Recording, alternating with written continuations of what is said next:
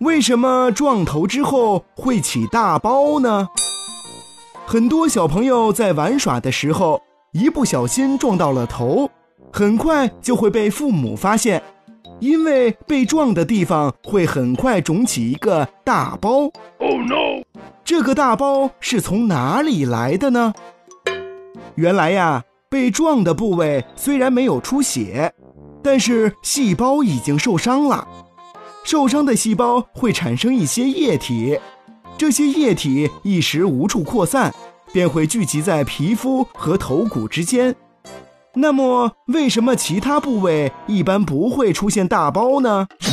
这是因为头部的皮下脂肪通常比较薄，没有足够的脂肪层，而相对来说，身体其他部位的皮下脂肪比较厚，还有肌肉组织做缓冲。